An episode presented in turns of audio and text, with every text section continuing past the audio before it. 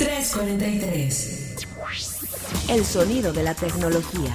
En tus oídos.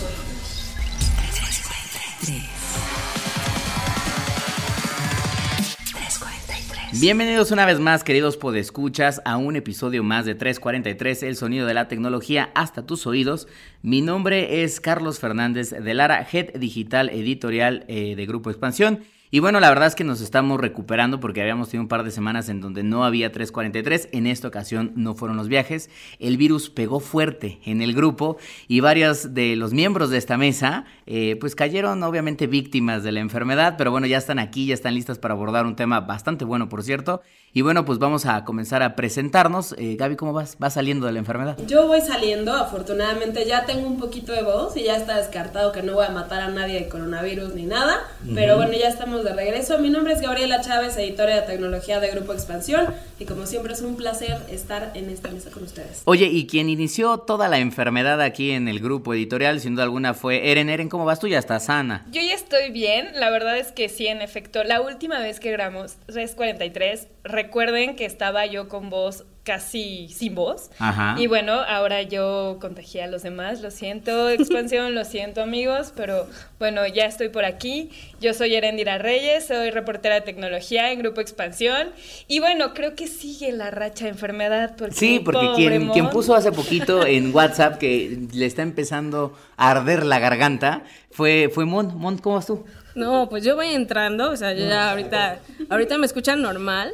Después van a escucharme como José José, yo creo en el siguiente episodio. ¿Qué tal amigos? ¿Cómo están? Soy Monse. Así de Monse, ¿qué pasó? Fue muy triste porque la vez pasada nos despedimos justo hablando del coronavirus, ¿no? Así de seguro se va a acabar 343 por esta enfermedad, pero no. Pues es que- Aquí estamos, aquí Somos regresando. Ya regresando, bueno, a ver si no se convierte en un ciclo en donde Monse se enferma y después me vuelve a enfermar a mí, se lo vuelvo a pasar a Erendira. Tú no estás y- enfermado, No, yo sí estaba completamente enfermo, ¿eh? O sea, Estuvo muy la pasé muy mal. No, yo creo que estoy arrastrando una enfermedad bastante intensa desde hace meses. Bueno, bueno, no lo sé si fui yo, pero bueno, como les decía, eh, bueno, pues avisos parroquiales, evidentemente, antes de entrar de lleno al tema que traemos en este episodio, nos pueden dejar todos sus comentarios con el hashtag 343podcast en las redes sociales de Expansión, arroba Expansión MX en Twitter y en Instagram, y como Expansión México o Expansión MX en Facebook, ahí nos encuentran con todos los contenidos que estamos haciendo en general del mundo de las empresas, pero también de tecnología. Y si ya quieren entrarle un poco al tema más personal, me pueden encontrar a mí en las redes sociales como arroba charlie y ya en Twitter y en TikTok, porque ya estoy ahí, muchachos. Y en Instagram estoy como chacha charlie. Por cierto, me acabo de subir una foto portada de los Backstreet Boys que no saben, ¿eh? Les juro que no saben. Yo ya voy a dejar esto del periodismo y me voy a empezar a dedicar a hacer covers de álbum porque me quedan mm, chulas. Y como En celebridad. En influencers. ¿Y a ustedes cómo las encuentran, chicas? Ahí me pueden encontrar en Twitter como arroba y en Instagram como arroba gapsavilés. Yo no he tenido una foto de portada, pero lo intento, lo intento. ahí voy, muy ahí bien, voy. muy buenas fotos. ¿Y tú, tú, Eren? Ah, yo tengo unas fotos muy bonitas de vacaciones y los viajes y demás en, en mi Instagram que es Eres Eresita y en Twitter me encuentran como Eresina Eresina. Y Mon, ¿a ti cómo te encuentran? A mí en Instagram me pueden encontrar como mon-valle, en Twitter estoy igual. Ahí les comento unos cuantos chistes, unas Eso. fotos familiares. Y luego y el otro día subiste un, un Funko muy poderoso de, de Birds of Prey que me gustó bastante. Entonces, Precioso, precioso. Sigan a Mon porque está, está el mundo nerd y geek ahí en su, en su timeline.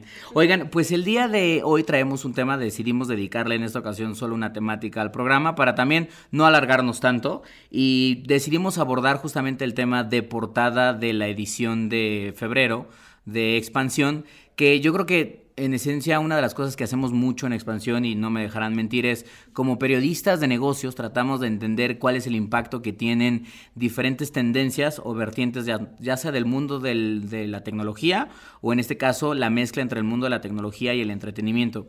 Y una de las tendencias que veníamos cubriendo desde hace un par de años pero que no nos habíamos tomado el tiempo para realmente clavarnos como periodistas de negocios a entenderla y sobre todo no solo a entenderla en términos de volumen de impacto de negocios, sino entenderla qué papel juega México dentro de esa tendencia, era sin duda alguna, y me, me late el corazón bien fuerte. Si vieron eh, la cara de Carlos ahorita de. Feliz, absoluta. feliz. Eh, la industria del gaming. Entonces, pues le dedicamos una portada a qué pasa con el sector de los videojuegos en el país y sobre todo qué pasa con la tendencia de los eSports, este, ahora que está sonando mucho y que ha sonado muchísimo en los últimos meses. Exactamente, y creo que más allá de que si eres gamer o no, te la pasas ahí jugando y sin dormir y demás, es muy interesante entenderlo como industria. A mí me llamaba mucho la atención uno de los, de los datos que se presentan en el reportaje, que en cuanto a audiencia, una entrega de premios eh, de la industria de, de, gaming, que es justo como abre el reportaje, eh, tuvo más audiencia, incluso 45 millones de personas,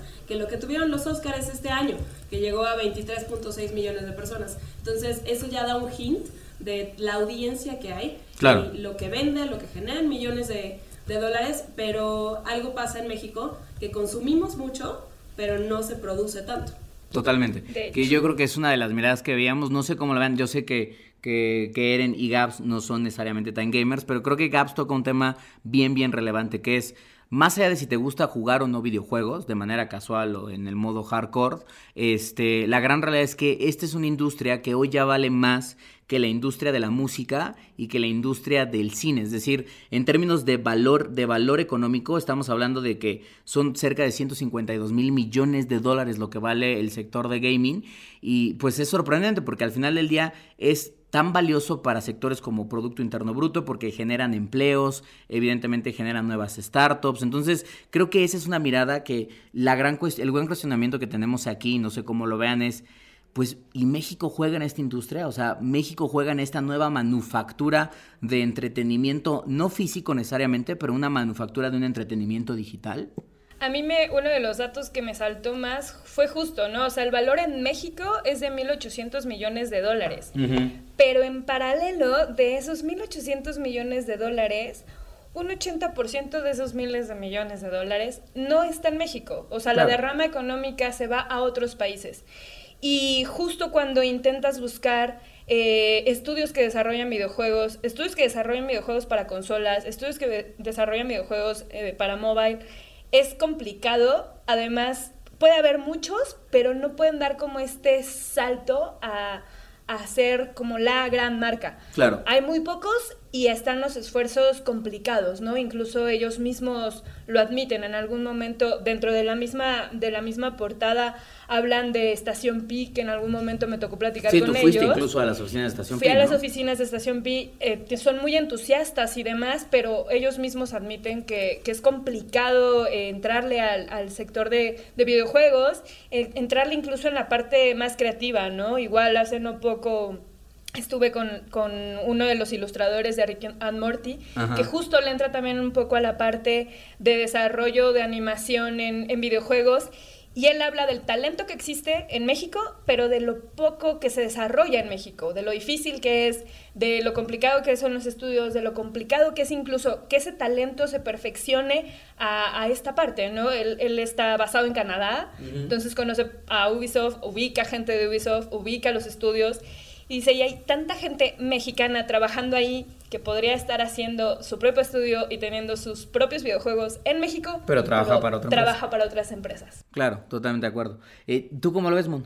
Pues yo creo que grandes empresas están tratando de sumar eh, a iniciativas, por ejemplo, Azteca hace unas semanas abrió su primera arena de, de eSports allá al sur de la ciudad, en una plaza, y creo que esa es una buena forma de también decir, hey, aquí estamos. O sea, hace unos años podías decir los, los eSports no son un deporte, ¿no? La gente se reía, incluso hay una parte del, de la portada que dice, los, ¿qué? Los eSports ya no son un Ya no juego. es un juego. Ajá. ¿no? Y, y hablas justo de cómo eh, pasaron de ser esta co- cosa de burla Ajá. y ahora ya hay toda una profesionalización de estas personas. Totalmente la creencia de decir que lo digo muy de broma con algunos amigos de, pero si yo le hubiera dicho a mi papá de, oye papá, yo es que yo me quiero dedicar a ser un jugador profesional de videojuegos, me hubiera dado dos bofetadas y me hubiera dicho, hijo, tú te regresas a estudiar porque quiero que tengas una carrera formal en la cual puedas vivir. Hoy en día la verdad es que yo creo que si algún padre, y eso es un consejo, pues escucha si tienen hijos, sobre todo hijos que les ven un talento importante para, para juegos de competencia, no les cierren las puertas porque una de esas su hijo podría convertirse en literalmente una mina de oro que lo va a sacar, te va a sacar a ti de pobre y además le va a dar una muy buena oportunidad laboral hacia adelante. O sea, son trabajos que hace 10 años, o sea, No existían. es muy raro que dijeras, bueno, yo me dedico a jugar videojuegos profesionalmente y tú digas, ¿qué? Y no solo eso, el otro día conocí a un cuate que me decía, oye, es que estoy aquí, él no juega videojuegos, me dice, "Te- pero tiene una estética. No, ya, ahí la historia. Story historia. time, story time. Y entonces me decía, oye, Charlie, Pero es que le estoy cortando el cabello a un cuate que me dice que se dedica de manera profesional a narrar, o es comentarista de eSports y que le va muy bien. Y le digo, claro, es un nuevo empleo que antes no existía, que también es un poco justamente esta mirada que estamos tratando de dar a, cuál es el papel que va a jugar, porque más allá, insisto una vez más, más allá de ser consumidores, yo creo que México, como muchas otras olas tecnológicas, tiene la posibilidad o de subirse al tren ahorita, o de dejar pasar el tren y perder una industria que podría generar un impacto muy importante en el Producto Interno Bruto. Totalmente, pero creo que en los esports, eh, atinadamente, afortunadamente, sí estamos agarrando la ola.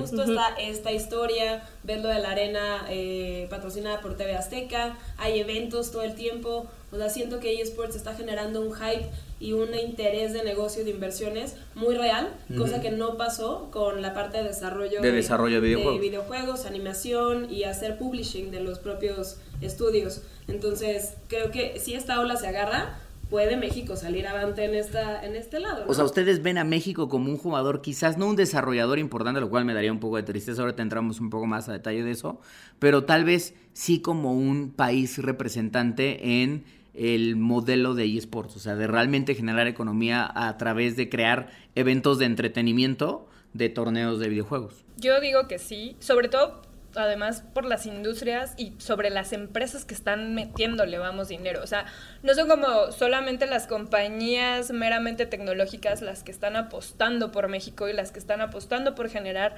torneos en México. O sea, hay eh, desde Coca-Cola, Mercedes-Benz, Red Bull, Mastercard, o sea, hay muchas empresas que le están metiendo dinero a esto que son los esports y que le están metiendo dinero de una forma seria, o sea, no lo están viendo como, bueno, fondo de riesgo y vamos a ver qué sale aquí, no, o sea, finalmente son inversiones donde estudian cuánto talento hay, cuánta audiencia hay, cuánto dinero se puede generar y cómo se puede construir, vamos, pues algo similar que esperemos no suceda a fútbol, ¿no? O sea, tenemos una gran tradición Ojalá de, que sí. de ser... Ojalá que el día de mañana la gente Es, sea más fanática de la, de, de la, de la Copa eSports mexicana que de la liguilla. Que lo No, que sí, cómo no, cómo no.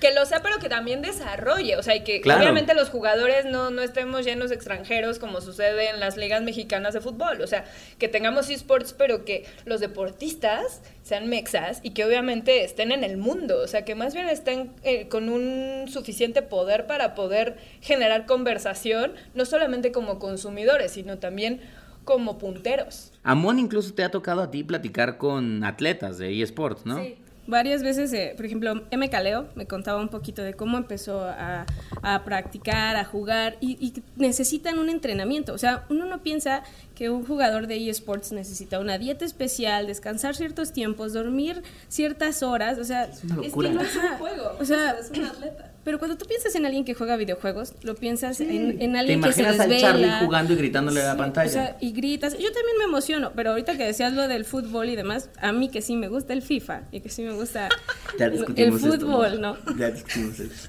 Me, me gusta también ver cómo los equipos profesionales de fútbol le están apostando también a los eSports. O sea, Totalmente. el Barcelona, Totalmente. el Valencia, ya tienen su, su equipo profesional, ¿no? Y digo, nada tiene que ver con Messi, pero sí ves ahí unos No, jugadores. pero es como una subdivisión de eso. Incluso creo que a la Raki eh, se juntó con un fondo de inversión porque los, los, los, los acereros de Pittsburgh tienen como una división de eSports de un equipo que se dedica obviamente a competir y iban a traer justamente a ese team a México para hacer como una versión de esa misma liguilla, de ese mismo equipo, pero con atletas de eSports mexicanos. Entonces, que es algo que les justamente les quería decir que es lo que encontramos cuando empezamos a hacer eh, la portada. Dos cosas bien interesantes y regresando un poco al tema de desarrollo es, fue súper complicado y creo que hasta triste tratar de convencer a los grandes publishers de que realmente hablaran. Es decir, convencer a un Sony PlayStation, a un Nintendo, a un incluso a un Microsoft, que Microsoft,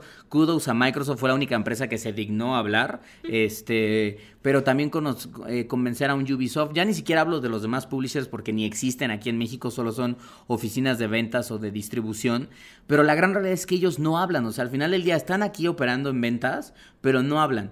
Y el enorme problema, lo que decía Eren hace rato, o sea, de los 1.800 millones de dólares que suceden, casi el 80% se va porque el dinero que se queda es el dinero que sucede en la industria. Y cuando hablo de la industria de videojuegos, para que entienda el escucha, nos estamos refiriendo es cuando tú vas a una tienda como Game Planet y compras un cartucho o compras un disco de un videojuego, o vas a un Walmart o un Best Buy y compras un videojuego. Pero si tú eres un consumidor, o una consola, por ejemplo, pero si tú eres un consumidor que descarga videojuegos, pues ¿qué crees? Esa lana ya no se queda en México. Si obviamente descarga solo videojuegos para iOS o Android, esa lana no se queda en México. Entonces, todo lo que sucede en el modelo digital, que es un modelo que hizo disrupción en la música, que lo hizo ahora en el, que también lo hizo en el entretenimiento de, de TV y de cine, hoy lo está haciendo en los videojuegos y por eso cada vez hay menos dólares de esta industria y cada vez hay menos publishers grandes en el país. De hecho, Green, la gente de Estación Pi que lanzó Green tuvieron el enorme problema porque ellos tuvieron que convertirse no solo en desarrolladores, sino ellos mismos ser los publishers, o sea, ellos mismos tocar la, tienda, la puerta de Nintendo, de Sony PlayStation y de Microsoft y decirle, oye, ¿me puedes dar chance de publicar mi juego y pasar todos los requisitos este, para que los aprobaran? Y les cuento esto porque creo que una de las cosas que descubrimos que al menos veo positiva y no sé cómo lo vean, sobre todo, por ejemplo, tú, Chaps, que has tenido mucho acercamiento a esa industria, es que por primera vez veo algo que no había visto en la industria de videojuegos, que es veo a fondos de inversión interesados en decir, hay talento, pero el talento no es suficiente. El talento tiene que tener, evidentemente, reglas de juego y entendimiento para que cree algo que sea redituable en el futuro. ¿Y quién te da eso? ¿Quién te da esas reglas? Un fondo de inversión. Porque un fondo de inversión no te va a meter dinero para decir, ve y diviértete y ya después me avisas qué pasa. Tú juega macizo y nada más, ¿no? No, yo creo que ese es un gran punto y se menciona también en el, en el reportaje. No basta con que haya talento, creo que sí hay en México, en animación, en, en quien diseña el juego como tal y demás, pero esta parte de la profesionalización tiene que estar con el ingrediente de negocios también. Exactamente. Y eso pasa igual en cualquier eh, tipo de emprendimiento. Creo que todavía no llegamos a ese punto en México o no es tan claro que no nada más requieres de la parte creativa y tener muchísimo talento y, y lo que sea, sino también hacerlo un negocio.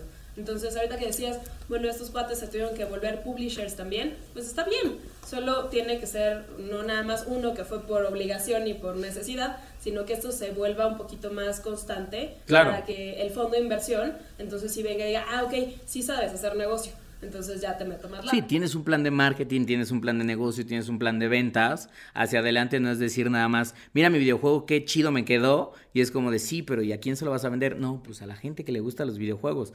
Y es como de, no, hermano, o sea, tienes que tener un target, una audiencia y una plataforma de distribución. Entonces yo creo que eso es interesante porque además es algo que también estoy viendo en el mundo de los eSports. O sea, el hecho de que le entre TV Azteca, que le entre Cinépolis, como lo estamos reportando en el, en, haciendo en el reportaje, significa que hay empresas diciendo, ok, le voy a meter, pero le voy a meter con un objetivo de negocio. No me voy a poner a hacer arenas nada más para ver qué sale de aquí. Y un, poco, perdón, y un poco también a hablar justo de lo que decías, ¿no? O sea, las nuevas profesiones o las nuevas especializaciones que, que empieza a haber también en México la necesidad de talento. O sea, no nada más necesitamos profesionales en eSports y profesionales en desarrollo de videojuegos. O sea, también se van a necesitar abogados especializados en contratos para Ese es un súper tema que deberíamos después tocar en los contratos, porque no sabes cuántas historias hay de atletas de esports hoy que están amarrados, no quiero decir por dónde, pero están amarrados este con contratos súper dolorosos que les hacen perder no solo el dinero, sino que tampoco les permiten salirse del contrato para crear su propia carrera. Entonces, ese es un super Ese es un gran tema. He tenido la oportunidad de platicar con los de la consultora de Game Metron que eran los que me, comentaban este problema, ¿no? Un poco los contratos, le, tienes menores de edad, una gran parte de los jugadores son menores de edad y eso necesita una regulación especial. Claro. O sea, porque necesitas el permiso de los papás, pero también las horas de entrenamiento de un, de un profesional de eSports, pero también el niño va a la escuela. O sea, hay muchos requisitos que se tienen que seguir. Y otra parte que me comentaban ahí de, de Game Metron era en, en, México sí, sí se está apostando por los eSports, pero también hay un, hay un gran problema. Muchas marcas están eh, abriendo mini torneos. Ajá. Entonces tienes a la Liga Mexicana de eSports, pero tienes a otra liguita del otro lado. O sea, y realmente no es, no es una no es un sector que se esté uniendo en el país como para decir, ah, vamos a armar algo chido, pero algo único. O sea, que esta sea la, liga oficial que nos regule a todos para que tu torneo, no sé, de Ubisoft tenga ciertas, ciertos requisitos en cuanto a la latencia, o sea, que, que realmente todos estén jugando bajo las mismas reglas. Claro. Y eso sí me lo han comentado varias veces, como en México sí se está apostando, pero no... Pero hay una fragmentación de la, de la gente que juega, que creo que es lo mismo sí. que le pasa a la parte de desarrollo. Hasta ahora que se creó la Asociación Mexicana de Videojuegos, que lo están intentando, pero incluso ellos mismos, tú hablas con algunas otras personas, por la parte del reportaje, decían, sí, pero es que ellos tienen una cosa y luego nosotros tenemos otra asociación que hace esto, y es como una vez más fragmentar, que era lo que le pasaba al comercio electrónico, hasta que, hasta que no llegó la AMBU y dijo, a ver, hermanos, ya se quedó luego Walmart. Pues dice, no, yo me voy. Yo, voy a hacer mis hot days, mis hot days en vez de, en vez de entrar al hot hot sale. Este, sí. pero bueno, eh, esa fragmentación, lo único que, como bien dice Mon, termina dañando las iniciativas que están en el sector o impide que sean más grandes. Que tendría que crear como una especie de, de CONADE una cosa así, pero Sí. para eh, los esports como tal. Creo que si no se hace eso como gremio y que esté la gente de, de la iniciativa privada, eh, desgraciadamente también un poquito de gobierno y regulación y, y reglas claras, no Sí, se va a poder hacer. O sea, la Y más 4T, hacia si es afuera. 4T, realmente le tiene que entrar a este tema, le guste o no le guste. Sí, si no, no va a haber, o sea, se- tienes que crear estrellas también y ponerles como reglas a, a cómo juegas el torneo, pero también eh, asegurar al jugador y al talento. Totalmente de acuerdo. Ahora, para comenzar a cerrar, les quiero justamente preguntar un tema que es, lo mencionamos un poco en el reportaje, pero es una duda que todavía no tiene respuesta. Pero a ver qué piensan ustedes. Y es, ¿los eSports son un fad en el sentido de es una burbuja? Porque tú ves la, la data de Newzoo que dice, a ver, los eSports son una industria que el año pasado en términos de facturación ya superaron los mil millones de dólares. Y la fragmenta, es decir, de eso son cerca de la mitad, casi 500 millones de dólares, son de sponsorship, es decir, BMW entrándole a patrocinar League of Legends o Samsung o quien sea, metiendo lana al torneo. Luego viene otra parte de los derechos de medios de transmisión como hoy son en las Olimpiadas o en la Copa, viene un pedacito de advertise, que es durante, la, durante el evento salen anuncios, y la tercera es la venta de boletos, y ya la última es lo que le cobran en algunos torneos a los desarrolladores de videojuegos por poner su juego. Es decir, como publisher, si tú quieres pertenecer a un torneo grande, pues digamos que Electronic Arts tendría que pagar un fee para que el torneo de FIFA sucediera.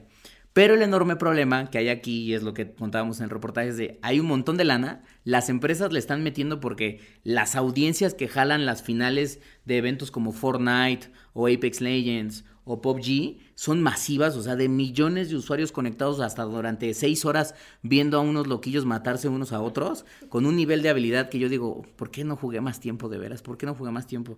Pero bueno, el tema es, ¿por qué estudié? ¿Por qué estudié? ¿Por qué aprendí a sumar? No, no es cierto. Este, pero mi tema es, eh, está ahí la lana, pero la gran pregunta que están teniendo muchos de estos anunciantes es, ¿cómo mido el retorno de la inversión? Y es ahí donde hay un enorme cuestionamiento hacia el futuro de los eSports. Está la gente, están los deportistas, está la tendencia, pero ¿cómo sé que todos esos millones de ojos que vieron mi sponsor realmente se convierten en eventuales consumidores de mi producto?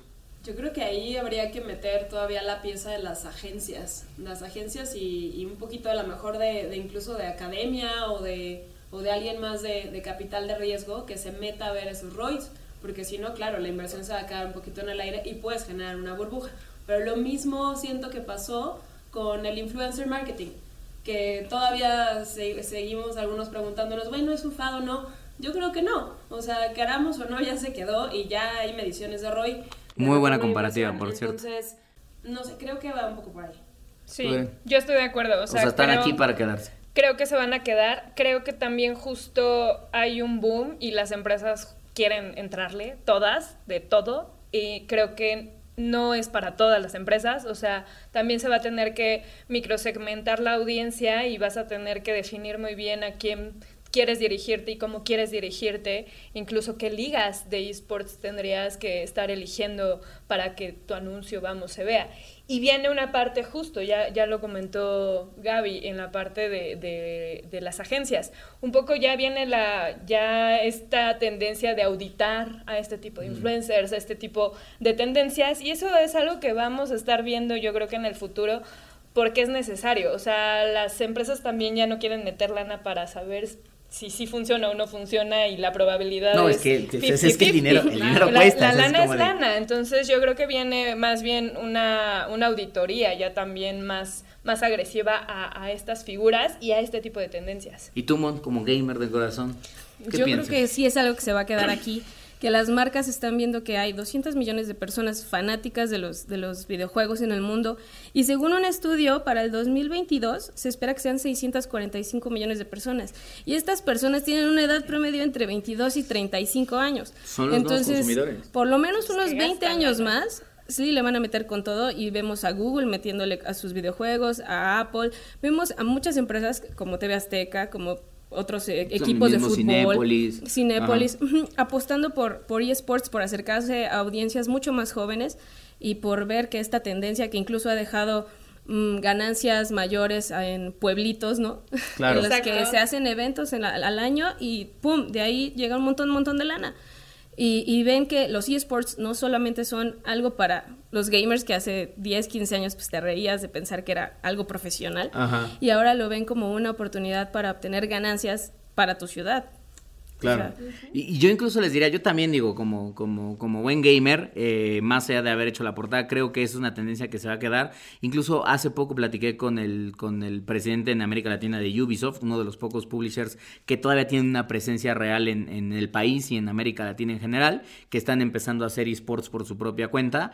Él me decía, el día de mañana todos los desarrolladores tienen que sí o sí pensar su videojuego, no importa si es móvil o es para consola o es vía plataformas de streaming como Google Stadia, tienen que tener ese videojuego un componente de eSports. Igual no va a ser como lo conocemos hoy como tipo Super Smash Bros. o Fortnite o PUBG o FIFA, va a haber eSports de otro tipo, tal vez de uno a uno o de otra manera, pero lo que él decía es, esto apenas está comenzando y el día de mañana la competencia de deportes o de atletismo electrónico, por así decirlo, eh, va a tener muchas vertientes. Entonces yo creo que eso va a abrir también nuevos modelos de negocio y va a mantener viva esta esta industria durante, durante muchos, muchos más, muchos más años, independientemente de que los videojuegos, como están adquiriendo un nivel de profesionalismo tan cañón, eh, que tarde o temprano yo no sé por qué no los incluyen como uno de los séptimos, o sea, una de las bellas artes. ya sé, ya sé que me van a decir, pero ¿qué te No pasa, Carlos? No, pero es que a ver, nada más quiero hacer este punto muy rápido antes de empezar a despedirnos y cerrar.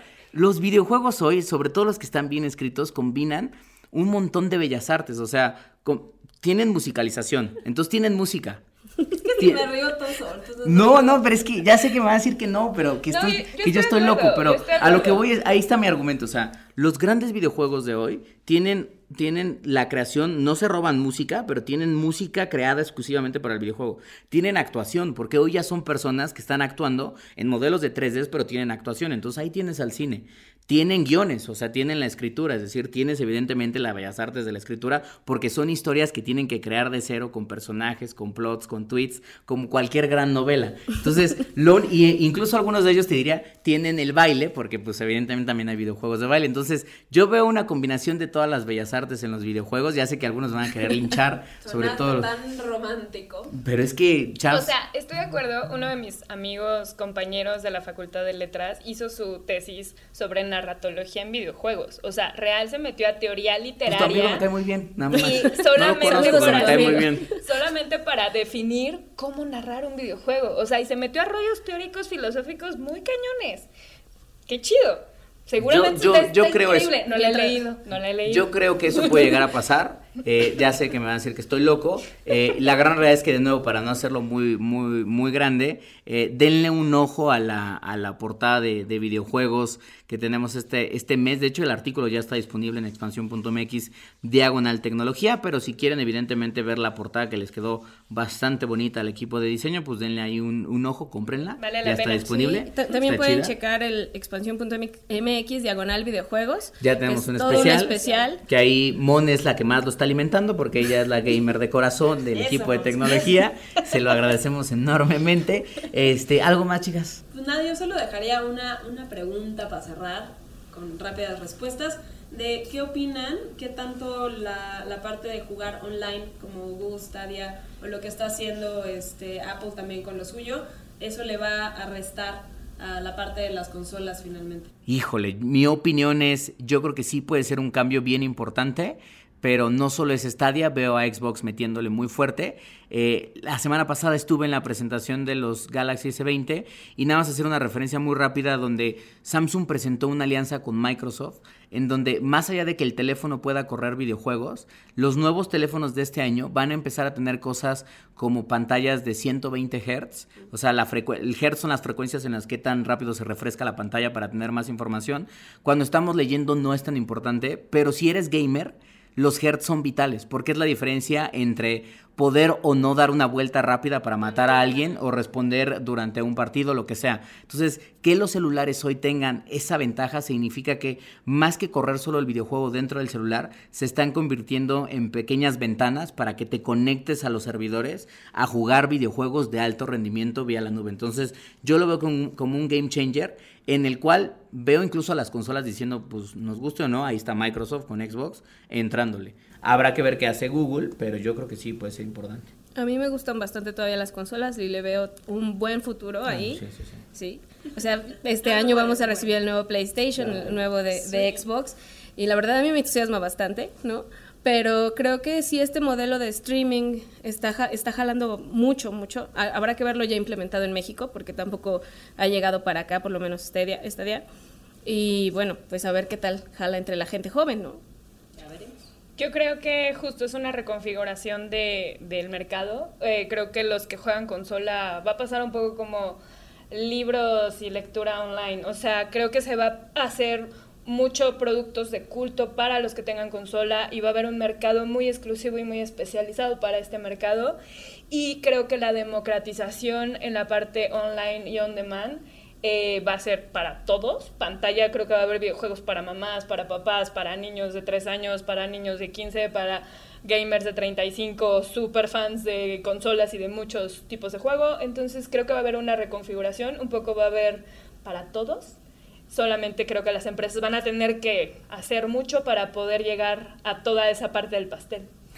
Pues ahí lo tienen. La verdad es que una de las promesas que nos hicimos Monse y yo este año es convertir a Gaby y a Erendira en gamers. Esperemos que en el próximo 343 ya nos puedan compartir su gamer tag, ya sea de PlayStation Network o de Xbox Live, para que las puedan seguir también por ahí. Mientras tanto, que nos vayan dejando las redes en donde hoy sí están donde sí estoy, donde sí me pueden encontrar. Estoy en Twitter como arroba gchaviles y en Instagram como arroba gapsaviles. Yo estoy en Twitter como Eresina Eresina y en Instagram estoy como Eres Eresita. ¿Y Mon? Pues en TikTok, Instagram y Twitter y en todo lo que quieran como Mon-Valle, ahí nos, ahí nos encontramos, nos leemos. Mon sí hizo muy bien sus redes sociales. Y bueno, yo estoy en Twitter como arroba Charlie ya y como Chacha Charlie en Instagram. Y bueno, pues si quieren mi gamer tag, ahí déjenlo en los comentarios con el hashtag 343 podcast para que pues también nos empecemos a echar unas partiditas este ahí en Xbox o en PlayStation. Armamos una este, liga de eSports. Armamos una liga de eSports de 343. No tengo con quién jugar FIFA femenil, nunca nadie. Ya escucharon a Mon, ya escucharon a Mon, por favor. Por favor. Compartan el gamer tag para que Mon tenga con quién jugar y les agradecemos enormemente que nos hayan acompañado hasta este momento en el podcast y sin más nos escuchamos pues la próxima semana con otro tema sabroso de tecnología aquí en 343 El sonido de la tecnología. Hasta tus oídos. Nos vamos. Nos vamos. Bye. Bye. 343 El sonido de la tecnología en tus oídos. 343